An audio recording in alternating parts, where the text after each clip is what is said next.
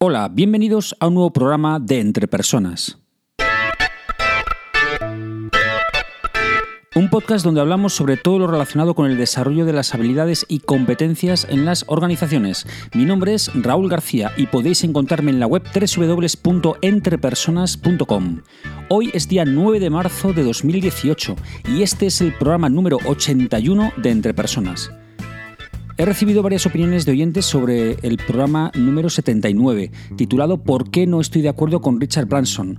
Concretamente con su frase Los clientes no son lo primero, lo primero son los empleados. Si cuidas de tus empleados, ellos cuidarán de tus clientes. Bien, en este programa voy a leerlas y por primera vez vais a escuchar a uno de los oyentes, porque sí, me ha enviado un audio que pondré aquí. ¡Vamos allá!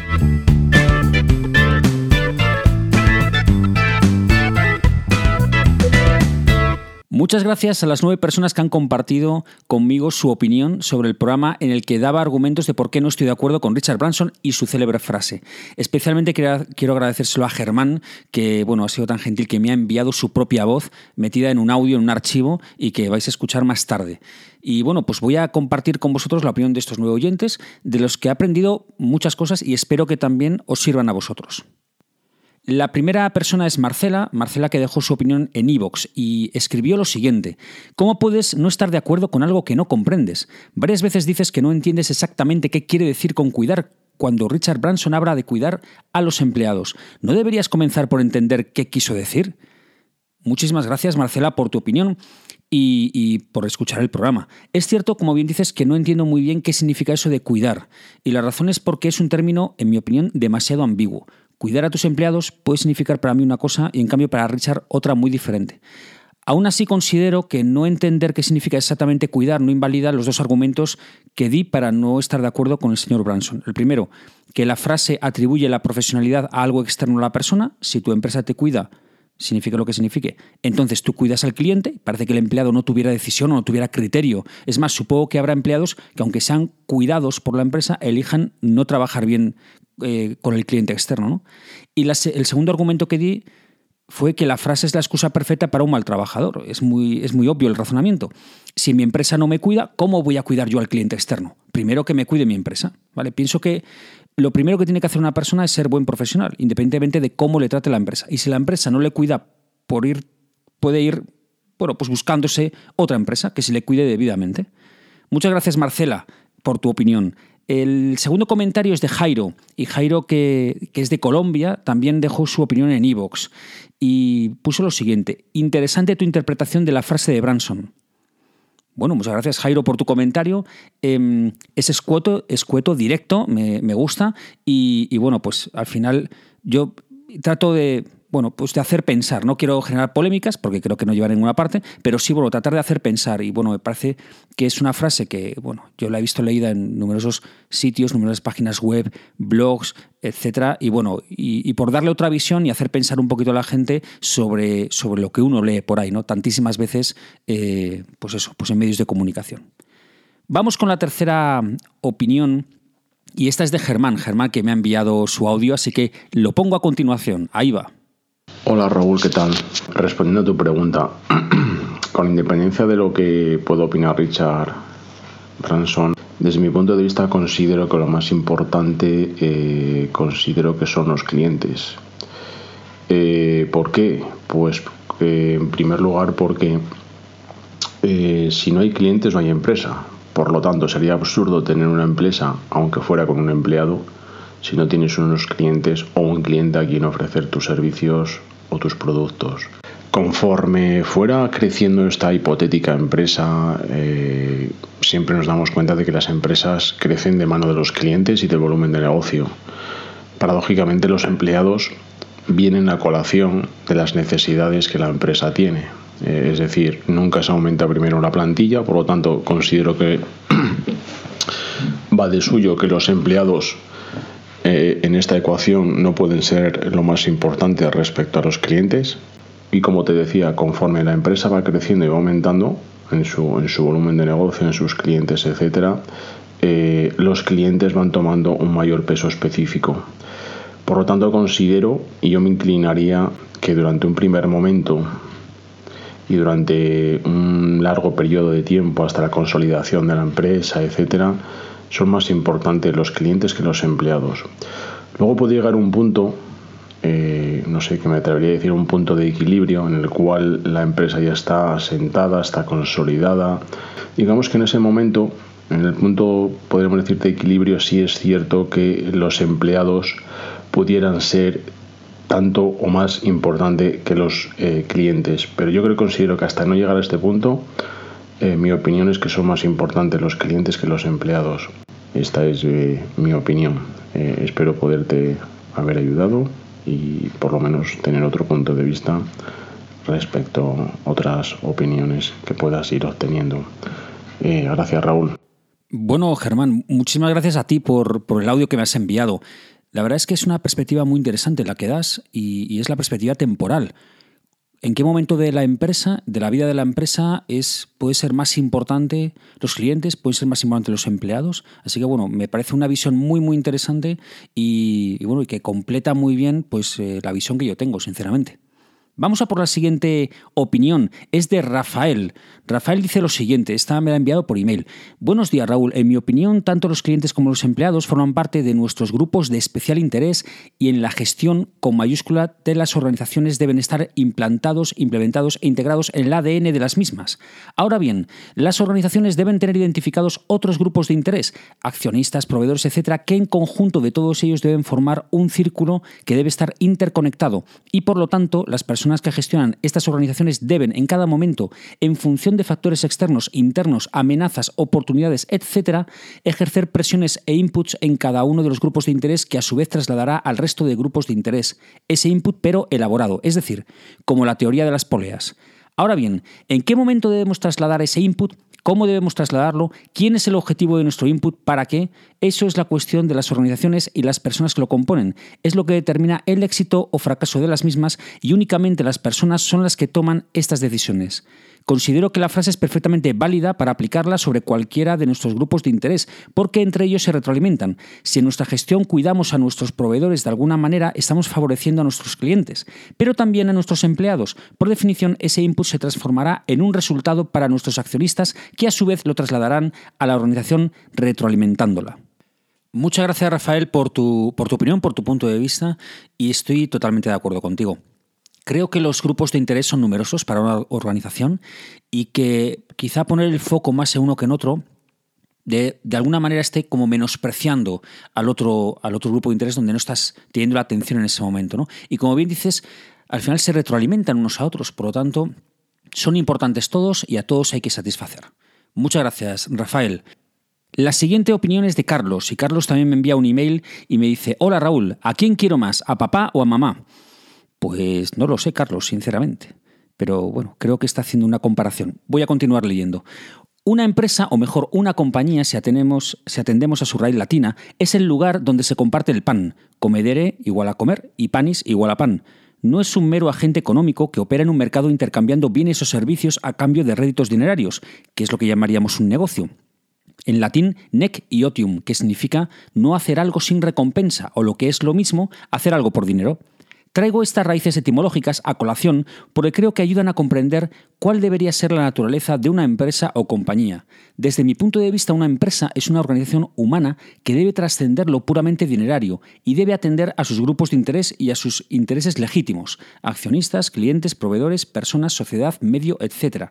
Y convertirse en un lugar donde su actividad contribuya de manera equilibrada a crear riqueza y compartirla justa y equilibradamente por lo que priorizar en importancia a un grupo de interés sobre otro podría llevarnos a la tentación de priorizar los intereses de unos sobre otros. Creo en la importancia de que haya más empresas que negocios y que éstas sean lugares donde crear y repartir en justicia a todos los implicados e interesados, y creo que debe hacerse de manera sostenible a lo largo del tiempo para que tenga éxito. Un fuerte abrazo. Muchas gracias, Carlos, por tu opinión. Eh, y como en la anterior no podría estar más de acuerdo. Eh, me dejaste así un poco perplejo cuando me preguntabas a quién querías más, a papá o a mamá, no lo sé. Supongo que a los dos por igual, como has explicado después con respecto a los grupos de interés. ¿no? Es cierto que cada grupo de interés tiene sus propias necesidades que hay que satisfacer y quizá poner a uno por encima de otro, también estás poniendo las necesidades de uno por encima de las otras, cuando en realidad todas son importantes y a todas una organización tiene que satisfacer. Y gracias, por supuesto, por esas raíces etimológicas que, que son tan interesantes, porque eso nos descubre muchas veces el significado real de las palabras que utilizamos, que son muy importantes. Muchas gracias, Carlos. Roberto es el siguiente que me envió su opinión también por email y me dice, hola Raúl, yo no soy partidario de realizar elecciones basadas en qué es más importante en el seno de las empresas, excepto aquellas vinculadas a la seguridad y salud de los trabajadores, que es algo que prevalece sobre todo lo demás. Creo que la empresa hay que verla como un todo, clientes, empleados, capital, producto, accionistas. El error que cometemos en las organizaciones es precisamente ese, establecer grados de importancia de un punto sobre otro. Con ello comenzamos a generar tensiones que acabarán en fricciones entre unos departamentos y otros debido a ese grado de importancia de un área sobre otra. Clientes y empleados son eslabones fundamentales en esa cadena y su interrelación con el servicio o el producto que la empresa ofrece debe ser siempre la de garantizar las mejores condiciones. En el caso de los empleados, empezando con la garantía de los derechos recogidos en la legislación de aplicación y en la medida que se pueda mejorándolos, siendo el garante de este cumplimiento el Departamento de Recursos Humanos. Los clientes somos empleados y los empleados somos clientes. Un abrazo, Raúl. Muchas gracias, Roberto, por tu respuesta. sí, en realidad la empresa es un todo. Bueno, al final la empresa la forman las personas que trabajan en ellas y que además eso se amplía si tenemos en cuenta los grupos de interés que estamos hablando, ¿no? Y qué interesante eso que apuntas, ¿no? Efectivamente, cuando se da más importancia una cosa sobre otra, se generan también esas tensiones internas en las organizaciones, ¿no? Es más importante comercial, es más importante atención al cliente, producción, calidad. bueno, pues, bueno, pues todo es importante y todo hay que, tratarlo, hay que tratarlo como un conjunto, como bien dices. Muchas gracias, Roberto. Vamos con la séptima opinión que es de Alberto. Y Alberto me escribe diciéndome, buenos días Raúl, siempre que se habla de clientes, personas, me acuerdo de los cinco famosos grupos de interés que se supone que una compañía debe tratar por igual para alcanzar la excelencia. Clientes, personas, proveedores, sociedad, capital. La realidad me temo que yo tampoco estoy de acuerdo con Branson. El cliente es el que tiene el poder sobre la vida o la muerte de una compañía y al final está en el centro de todas las decisiones y planes estratégicos de la misma. Por tanto, yo cambiaría ese modelo de grupos de interés por el de grupos de interés que giran alrededor del cliente, al que hay que satisfacer desde todos los ámbitos para seguir viviendo, satisfacer en calidad, precio, innovación, servicio, honestidad. Muchas gracias Alberto por tu opinión bueno, eh, planteas un esquema, no sé si circular, eh, que en el centro está el cliente y los demás grupos de interés alrededor, o quizá piramidal, en el que la cúspide es del cliente y los demás grupos de interés están en la base, pero bueno, lo que planteas es que al final todos dependen del cliente, ¿no? Todo lo que, todo el impacto que una empresa pueda realizar en las personas, todo el impacto que una empresa pueda, pueda realizar en sus proveedores, en la sociedad, pues todo ese impacto va a depender de que realmente tenga clientes, ¿no? que compren sus productos, que compren sus servicios y después eso de alguna manera lo pueda revertir en otros grupos de interés. ¿no? Así que me parece interesante. Y por lo que entiendo, bueno, al final la parte importante, en tu opinión, es el cliente, en contra de nuestro amigo Richard Branson. Muchas gracias, Alberto. Penúltima opinión de Francisco. Me escribe diciéndome, buenos días Raúl, en respuesta a la cuestión que plantea sobre quién o quiénes son los primeros, esta es mi opinión. Si yo como emprendedor no detecto claramente las necesidades del mercado o no soy capaz de generar expectativas sobre un determinado producto, no tendré clientes. Sin clientes no hay negocio. Para obtener ese producto capaz de generar un gran interés en el mercado, necesito rodearme de colaboradores con, los mejores, con las mejores competencias posibles, buenos profesionales que me ayuden a formar un buen equipo en todas las áreas de la empresa. Ya tengo el producto y si es capaz de cumplir las expectativas del mercado, el equipo comercial con su profesionalidad captará a los clientes. La fidelización de esos clientes va a depender de muchos factores, entre ellos la calidad, precio, servicio y el mantenimiento de sus expectativas de compra y consumo. Para lograrlo, se requiere que el equipo encuentre la motivación suficiente en la profesionalidad del buen hacer diario. Si soy buen profesional, no dependerá de mi estado de ánimo el hacer o no bien mi trabajo. Si no soy feliz o no me encuentro a gusto, está en mi mano el modificar dicha situación. Ya conoces la máxima de Mercadona y de Juan Roch. El jefe es el cliente y todo gira a su alrededor. En este caso, la respuesta es clara. Primero es el cliente y luego la profesionalidad y motivación del equipo de trabajo. En mi opinión, debe existir una sintonía de ambos factores, cliente-equipo, equipo-cliente. El factor humano es el más importante y a la vez el más complejo y por lo tanto el más difícil de gestionar. Muchas gracias, Francisco. la verdad es que has, no sé, has hecho un, un resumen, un compendio, una explicación breve de realmente todo lo que supone el, gestionar, coordinar, organizar una organización, valga la redundancia, eh, para satisfacer a los clientes, ¿no? Pues todo ese entramado de relaciones entre personas eh, con sus competencias, con su motivación, con sus intereses, con, todo eso. ¿no? Y, me parece un resumen muy bien hilado y además muy bien traído además planteas una cosa que, yo digo en el programa en el programa en el cual, bueno, argumento sobre, sobre la frase de, Richard Branson, ¿no? que es que al final, oye, cada persona decide dónde, dónde tiene que trabajar. Sé que en algunos momentos es complicado, porque oye, yo necesito un trabajo y demás, pero ojo, es que si tú estás haciendo mal tu trabajo, por la razón que sea, en la empresa donde estás y te quieres cambiar, ¿quién va a contratar a una persona que sea un mal profesional? Por lo tanto, primero, haz bien tu trabajo donde estés búscate las habichuelas en otro lado, pero sigue haciendo bien tu trabajo, a pesar de los pesares, porque eres un profesional, o al menos eso es lo que supongo que querrás vender a otra organización para que te contrate. Porque aquí vas a decir, no, perdone, es que si a mí no me cuidan bien, si yo no estoy contento aquí, voy a hacer mal mi trabajo, ¿eh? Pero bueno, aún así, oiga, contráteme, ¿eh? que soy un buen profesional. Bueno, pues yo creo que esto evidentemente no se sostiene por ninguna parte. Por lo tanto, estoy muy de acuerdo contigo, Francisco, en que al final una persona debe ser un profesional ante todo, e independientemente de situación en la que esté, situación en la que iba, si está más o menos eh, animado o cuidado por su empresa, bueno, pues tiene que ser un profesional y hacer bien su trabajo. Si no está contento donde está, pues bueno, pues que se busque, se busque otro, otro trabajo, se busque otra empresa donde realmente le valoren o le animen o le cuiden o le motiven como él necesita. Pero hacer mal el trabajo porque no estoy a gusto donde estoy, mm, esto a mí me suena poco profesional. Y última opinión de Gustavo. Gustavo escribe diciendo, hola Raúl, yo tampoco estoy de acuerdo con lo que dice Richard Branson. Me parece más un titular de cara a la galería para quedar bien, pero sin fondo. Dicho de forma improvisada, sin realmente haber hecho una reflexión sobre ello. Y como dices en el programa, sin clientes no puede haber empleados de los que cuidar. Los empleados no pueden cuidar del cliente si antes no hemos cuidado de él y no lo hemos atendido para saber qué necesita, qué le aporta valor, cómo es, etc. Y seguro que el propio Richard, lo primero en lo que piensa y el primero del que se preocupa cuando se levanta es del cliente. Bien, Gustavo, yo la verdad es que no sé en qué pensará nuestro amigo Richard Branson cuando se levanta por las mañanas. Eh, ¿En el cliente? Pues probablemente. Yo creo, a ver, yo creo que Ahora, en serio, eh, seguro que le tiene en consideración, estoy absolutamente seguro.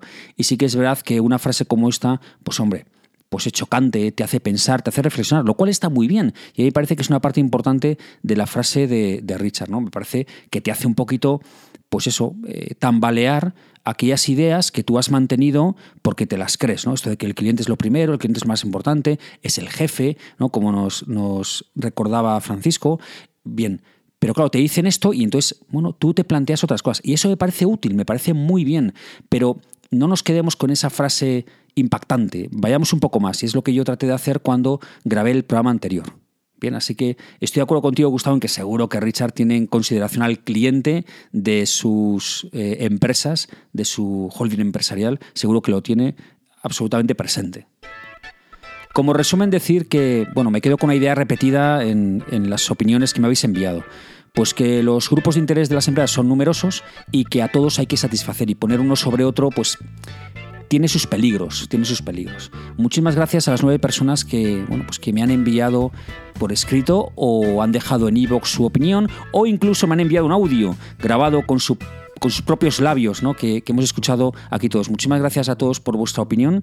Y bueno, ya sabéis que los demás podéis enviarme vuestra opinión sobre este programa, sobre el podcast o sobre cualquier otra cosa que se os ocurra al email raúl.garcía.entrepersonas.com o también podéis dejar vuestra opinión en la web www.entrepersonas.com barra blog. Y espero sinceramente que este programa te haya sido de ayuda. Y no olvides que las empresas son las personas que trabajan en ellas y que tú eres el máximo responsable de tu desarrollo personal y profesional. Saludos.